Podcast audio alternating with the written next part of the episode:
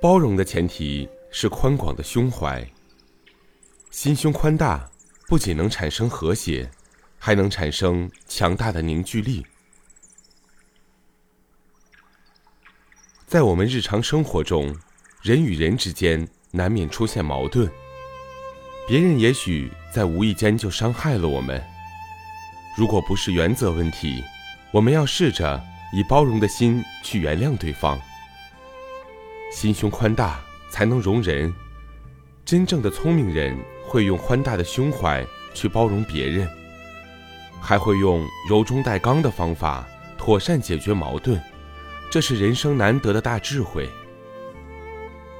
有个姑娘要开音乐会。在海报上说自己是李斯特的学生。演出前一天，李斯特出现在姑娘面前。姑娘惊恐万状，抽泣着说：“冒称是出于生计，并请求宽恕。”李斯特要他把演奏的曲子弹给他听，并加以指点。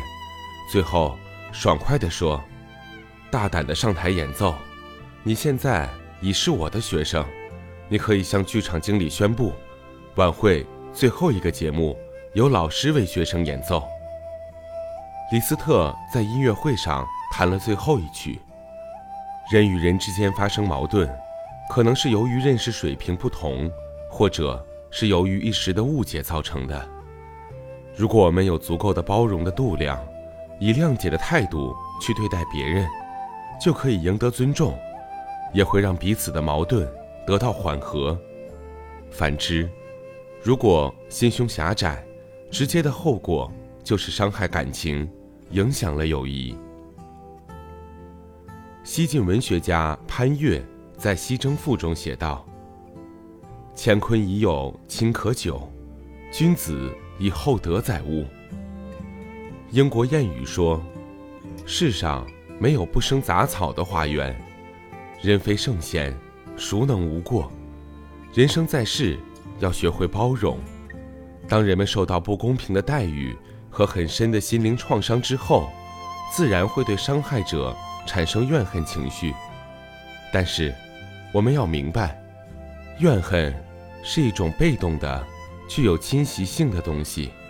它不仅会让我们失去欢笑，还有损我们的健康。怨恨更多的危害着怨恨者本人。而不是被仇恨的人，因此，为了我们自己，也要切除心胸狭窄这个肿瘤。一位老妈妈在她五十周年金婚纪念日那天，向来宾道出了她保持婚姻幸福的秘诀。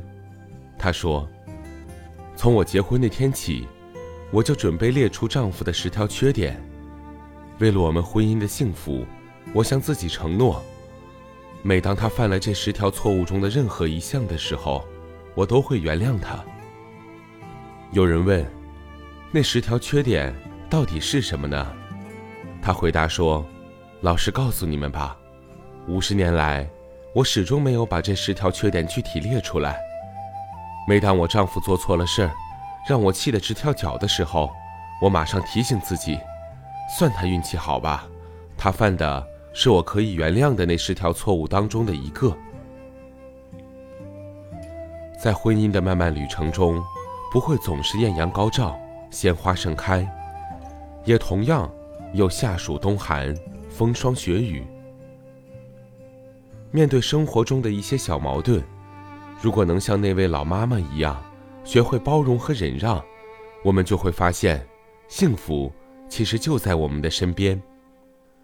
古人说：“有害德乃大。”又说：“为宽可以容人，为厚可能载物。”在社会生活实践来看，包容确实是实际生活中不可缺少的素质。